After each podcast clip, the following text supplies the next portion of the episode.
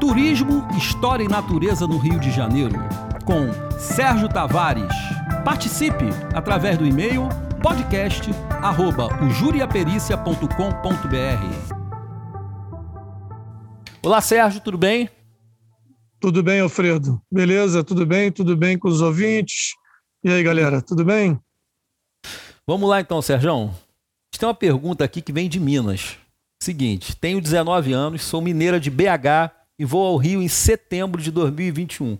Estou torcendo para essa pandemia acabar logo. Eu e mais duas amigas estamos um pouco receosas de subir a Pedra da Gávea. O local lá é tão perigoso quanto falam? É, eu não sei em que sentido está vindo a pergunta em termos de perigo. É, vou dizer que, em termos de segurança pessoal, o local é bastante seguro. Está dentro do Parque Nacional da Tijuca, é um parque bastante organizado naquela área, é, nós temos bastante segurança. Com relação ao trajeto, não. Aí é muito importante ter um guia e estar tá acompanhado, de preferência, pelo trabalho de uma empresa especializada. A Pedra da Gávea não é um desafio simples, é uma trilha, é a trilha mais desafiadora, na minha opinião, dentro dos, da, da, dos limites da cidade do Rio de Janeiro. É, você, vai do, do, você vai do nível do mar a mais de 800 metros de altitude. Existe um, um, um trecho no, no, no trajeto mais tradicional, na rota mais tradicional, muito famoso, que é a Carrasqueira, é um trecho de escalada, então é muito importante que você esteja muito bem acompanhada e devidamente equipada. Então, não é, não é seguro ir sozinha, não é seguro ir com qualquer pessoa, é importante se organizar para ir. E Sérgio, lá tem alguma estrutura para turista ou, é, ou não? Olha, as trilhas do Rio de Janeiro elas têm um padrão mediano para receber os turistas. Né? No mundo existem Sim. lugares muito melhores, existem lugares muito piores. Então, Sim. nós temos ali embaixo no parque, no acesso, uma estrutura básica de controle, né? nós temos algum policiamento é, dos procedimentos, eventualmente, dentro, da, dentro da, da, dos limites do parque. Nós temos alguns trechos para se poder ancorar as cordas no trecho da carrasqueira. Sim. Nós temos alguma sinalização, então é mediano. Essa questão ela, ela é mediana. Sérgio, fala-se muito ali da, da, da, Pedra da Gávea, de, de, até mesmo já escutei histórias de disco voador e o caramba. Existe ali, quais são as, as lendas e as histórias que existem ali na, na Pedra da Gávea? A Pedra da Gávea é um lugar de muita história, tanto aquilo que Sim. nós podemos tratar dentro da história tradicional, registrada, né, quanto das lendas, como você citou.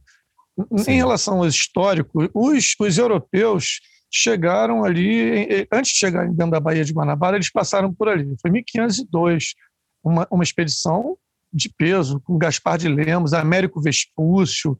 Então, eles viram aquela pedra. Aquela pedra é a maior montanha na beira do mar do mundo. A Pedra da Gávea Eita. tem esse status. E ela lembrava é, aquele, aquele aquele lugar onde as pessoas ficavam no mastro da Gávea, é, olhando é, aquela cesta lá em cima, né? Então eles chamaram aquela região, aquela pedra de Pedra da Gávea. Só que existem é, registros, existem teorias históricas de visitação dos fenícios, é, mais de 800 anos antes de Cristo. É, os fenícios Eita. tinham essa característica de navegadores, né? Então conta-se que houve a morte de um rei aqui no território e que ali se fez uma esfinge para enterrá-lo. E então existem muitos estudos, começou com mais seriedade no século XIX. A última expedição foi agora, em 2000. Um grupo da UFRJ esteve lá com um equipamento mais sofisticado para ver se havia alguma possibilidade de, de, de, como diz a história, esse nível da história, de cavernas, porque as necrópolis eram muito, eram muito comuns naquela região do mundo e eles teriam feito aqui também. Esse estudo até mostrou que não, que a pedra é maciça, que é um monolito maciço. Mas é um lugar de muitas histórias, de muita coisa é, ligada a isso, as inscrições laterais, o rosto né, do imperador, que mostra um elmo com a barba, é, virado ali para a Pedra da Gávea, para o parque, e na lateral, aqueles acidentes geográficos que muitos, muitos historiadores acusam como sendo inscrições fenícias, existem traduções para aquilo ali, né? E fora as histórias mais recentes, com o voo livre começando ali, antes de ir para Pedra Bonita. Essa história dos discos voadores eh, se dizia ali, inclusive com uma pista de pouso de disco voador ali em frente, na Pedra Bonita, mas assim, a Pedra da Gávea é um lugar fascinante de se conhecer em todos os sentidos, mesmo antes de ir lá. E é uma, é uma trilha linda, mas com uma história muito forte, muito bonita. Vale a pena investir na Pedra da Gávea. É um dos grandes destinos turísticos do Rio de Janeiro, sem sombra de dúvida. E quais são os principais desafios para quem quer fazer essa trilha e os principais assim ganhos de quem se coloca a, a encarar essa trilha? A natureza ali deve ser muito exuberante, não é não, Sérgio? Ah, eu vou começar assim pelo hum. fim. É, o visual da Pedra da Gávea ele é um visual privilegiado. Ela é bem alta, então você Sim. vê muito da zona sul, muito da zona oeste e você tem a visão do oceano muito longe, né, com os arquipélagos próximos, das Tijucas, as Cagarras. Então, aquela sensação que o ser humano tem da sua condição ancestral de nômade, de chegar no topo das montanhas, a Pedra da Gávea reserva uma surpresa bem legal para isso. Os desafios têm a ver realmente com alguma resistência. É uma trilha considerada de nível 3, é, é uma trilha para pessoas relativamente condicionadas e existe o desafio emocional da escalada, mesmo com toda a responsabilidade, mesmo com todos os equipamentos, escalar uma pedra não é a mesma coisa que andar.